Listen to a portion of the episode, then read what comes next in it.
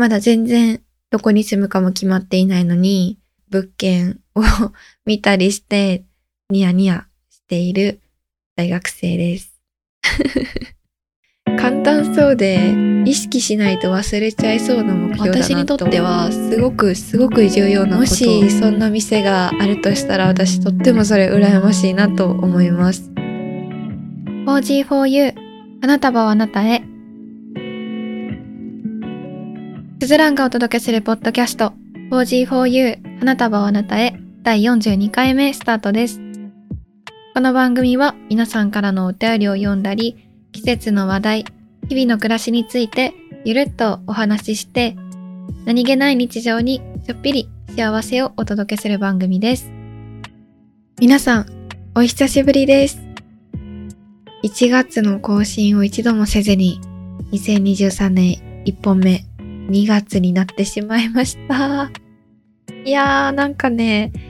いろいろあったんですよ。1月はね、年末年始は実家に帰っていて、それで一人暮らしの家に戻ってきてからですね、体調を崩してインフルエンザにかかってしまって、それが結構しんどくってですね、時期も時期なので、すぐ病院に行くこともできず、かも1月末にはですね、実は4年ぶりの海外旅行の計画をしていまして、それに行けるかどうかみたいなね、ギリギリだったんですけれど、結局行くことができて、体調復活してすぐに、えー、海外へ飛び、あっという間に2月になってしまったという感じです。2023年 4G4U 今年もマイペースではありますが更新していこうかなと思っていますので、えー、2023年の目標であったりとか私なりの目標の立て方とか、去年の目標の達成度とかね、少しお話ししたいなと思っています。早くね、海外旅行の話に移ったりとか、一人暮らしや新生活を始めようという準備をしている方も多い時期かなと思うので、そんなお話もしていきたいなーなんて、ネタとかね、話したいことありすぎるので、どんどん更新していこうと思います。最後には大事なお知らせも一つあるので、よかったら今回も作業や家事、勉強のお供にゆったりと聞いていただけると幸いです。それでは2023年一発目の 4G4U スタートです。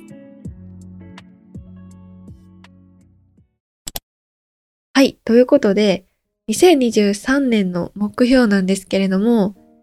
私はですね、今大学3年生で、この4月から大学4年生になります。4年生が終わったら就職する予定なので、今ね、大阪に住んでるんですけれども、まあ、就職して違う都市に行こうという今のところそのつもりなので、まあね、どちらにしろ今住んでいる町は大学の近くになるので、結局ね、引っ越しちゃうかなという予定です。そこでですね、まあ今の街私今3年目なんですけど、すごく好きで、初めて一人暮らしをしたというか、初めて実家、地元以外でね、生活した街でもあるので、結構思い入れが強くってですね。まあそんなことを考えながら年末年始過ごしていて、で、今年の目標どうしようかなって思った時にですね、決めました。今住んでいる町のお店に月1回行くっていうね、目標を立てました。これ結構ね、簡単そうで意識しないと忘れちゃいそうな目標だなと思っていて、必ず達成したいなと思っています。皆さんは今住んでいる街好きですか？私はね、まあ、住めば都なんていう言葉がありますけど、まあ、本当にその通りだなと思っていて、大学はね、そんなに都会にあるわけでもないので、最初住み始めた時は、あ、もうちょっと都会が良かったななんて 思ったりした時期もあったんですけれど、結局今この街が大好きですね。まあ、街もそうだし、人もそうだし、あとはやっぱり大学の周りだと友達も多いので、学生が結構たくさん住んでいたりとか、結構活気が溢れていてま、好きだなと思ったりとか、そのお店ですね、結構私は散歩が好きなので、お散歩がてらパン屋さんに寄ったりだとか、カフェに行ったりとかすることも多くって、何気にこの2年以上住んでいる今の街のお店、結構いろいろ知ってます。多分初めて来た人たちに、おすすめのお店ある？こんな時に行きたいんだけどって言われたら、パパッといくつかお店をおすすめできる自信があります。なんですけれども、まあね、そのお店に月1回行くお店ってあんまりないと思いませんか？例えば、スタバとかマックとか、コンビニとか、ね、チェーン店だったらね、なんだかこう何も考えずにパパッと寄っちゃうんですけれど、そこにしかないお店、その街にしかないお店で、月1回以上行くお店って結構ないと思うんですよね。もしそんな店があるとしたら私とってもそれ羨ましいなと思います。週1回月1回でも毎月行ってたら常連と言えるのではないでしょうか。私はね、そう考えた時に月1回以上行っているお店ってなかなかなくって、この町に住んでもう2年でいろんな店に行ったことはあるっていう状態だったとしても、2回、3回以上行ったことのあるお店って意外と少ないんですよね。来年になってちょうど今ぐらいの時期ですよね。おそらく引っ越しをしてこの町を離れることになってしまうので、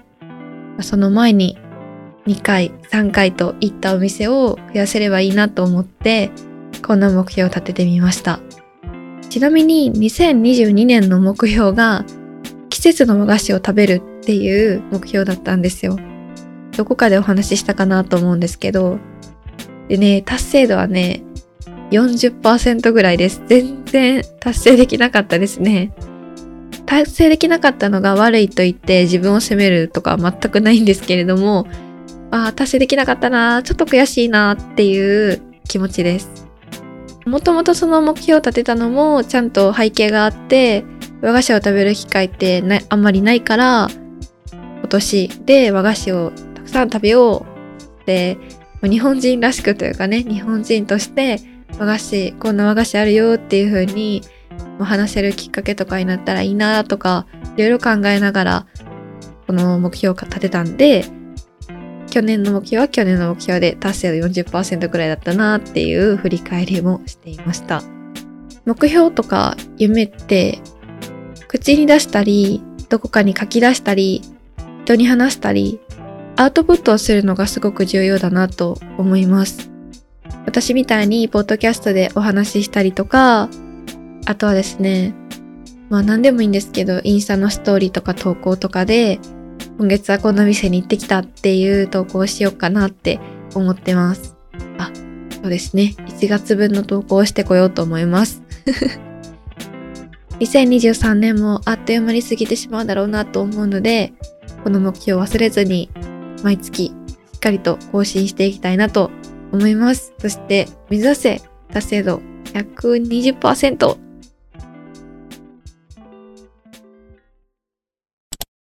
はい。ということで、2023年の目標をお話ししたんですけれども、ここからは少し私の将来のお話を聞いていただこうかなと思います。私の将来の話をね、ただただ 聞いてもあまり興味ない方もいらっしゃると思うので、まあ、何ですかね、とあるそこら辺にいる女子大学生の独り言みたいな感じで、まあ、流し聞きしていただければなと思います。私は今就活真っ只中で、就活をしていく中で自己分析であったりとか、企業研究とか、まあ、自分のエントリーシートを書くときに学知化学生生活で一番頑張ったことであったりとかを書く機会がとても多いんですけれども、まあ、その中で自分がこう仕事に求めることであったりとか、何を生きがいにしてるかとか、まあ、そういうことを考える機会もすごく多くて、就活ってすごく大変だし、ちょっとね、精神的に参っちゃう人もいるって聞いててちょっと怖かったんですけれど、私的には結構前向きにというか、むしろ就活のおかげで将来や自分のことについて考える時間が増えたなと思っています。ここで先ほどのお話と少し重なる部分があるんですが、私の中で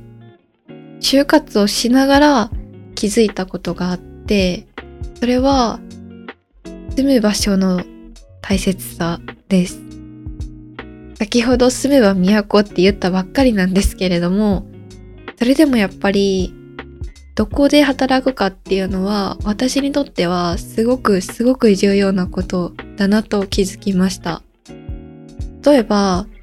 地元に帰るっていう選択肢もあるし、今のまま大阪で働くっていう方法もあるし、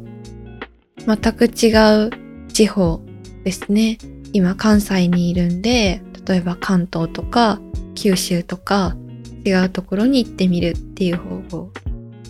もっと言うと、海外で働いてみるっていう方法もあるわけで、そのどこで働くかっていうのが私にとってすごく重要だなって思います。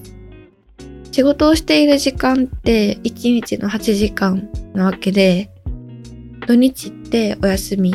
基本的にね週2日は休みがあったとしてってなると生活のほとんどを過ごす場所っていうのはまあどこにするかでこれからの自分の生活が想像しやすくなるんですよね。実家に戻ったらきっと車で移動して家に帰ったら家族がいて一緒にテレビを見たり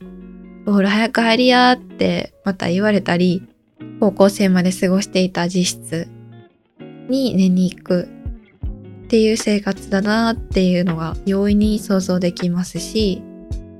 一方、今住んでいる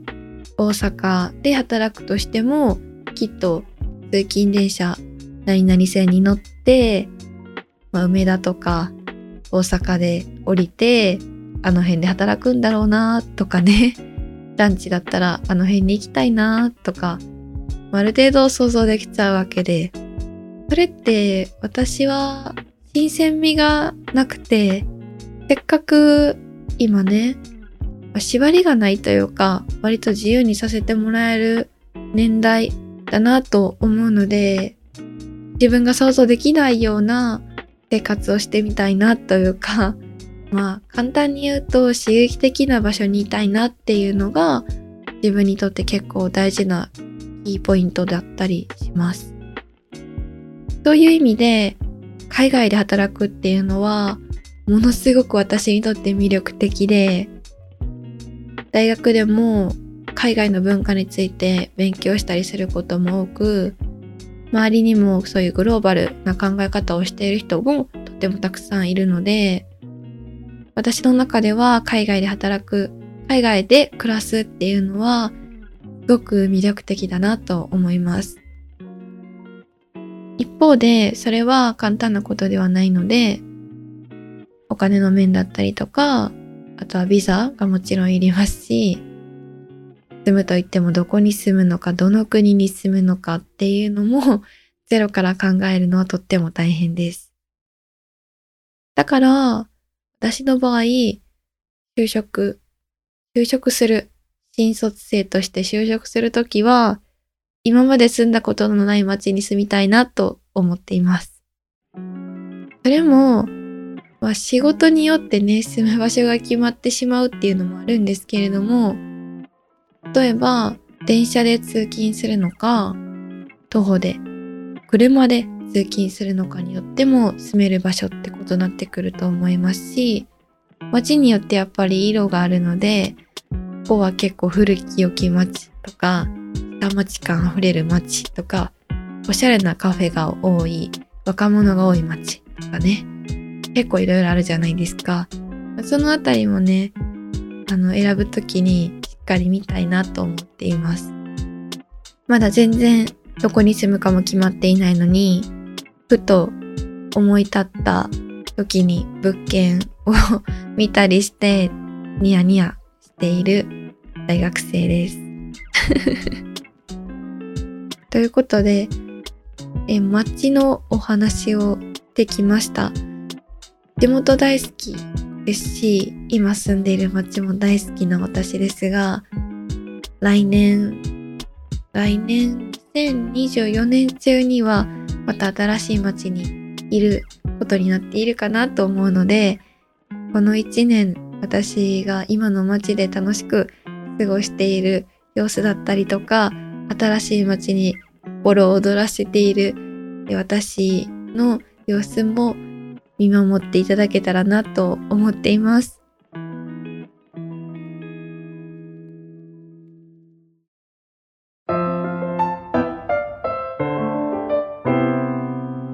4G4U はい。ということで、2023年1本目の配信でした。いかがだったでしょうか？収録自体もちょっと久しぶりで緊張していたんですけれども、まあ、今年もこんな風にゆるーっと配信していこうかなと思っています。はい。最後に一つお知らせがあります。2023年3月の4日土曜日に開催されるポッドキャストフリークスというイベントのハントブースというブースに 4G4U が出演というか出展させていただくことになりました。私はね、当日スタッフで一応会場にはいる予定なんですが、店頭というかそのブースに立つことはありません。そこには各番組無料で配布するグッズを置いていいよということなんですが、今絶賛準備中です。制作中です。4G4U のステッカーを置こうかなと思っているので、でチケットがですね、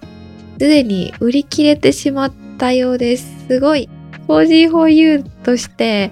ポッドキャストフリークスに出ますっていうね、お知らせをこうやってポッドキャストないですする前に売り切れちゃったっていう、すいません、ちょっとね、宣伝が足りてなかったっていうか、私の宣伝が遅かったですね。当日のチケットはもう売り切れてしまっているんですが、もしこれをお聞きになっている方で、もうチケット買ってあるよとかいう方で、聞いてくださっている方がいらっしゃったら、ぜひ 4G4U のステッカー見に来てもらっていってください。突然失礼します。編集中のすずらんです。つい先日、ポッドキャストフリークスの運営さんからお知らせがありまして、売り切れていたチケットなんですが、2023年2月20日月曜日の夜9時より、オールデイチケットっていう1日中入れるチケットを1人1枚限り追加販売されるそうです。もしね、これ聞いてくださっている方で、まだ2月20日になってない時、に聞いてくださっている方よかったら、この日、この時間にチェックしてみてください。詳しくはね、ポッドキャストフリークスの公式サイトを見てもらうといいかなと思います。きっとすぐ売り切れちゃうので、よかったらチェックしてみてください。はい、ということで、以上、ちょっとお邪魔しました。本編に戻ってください。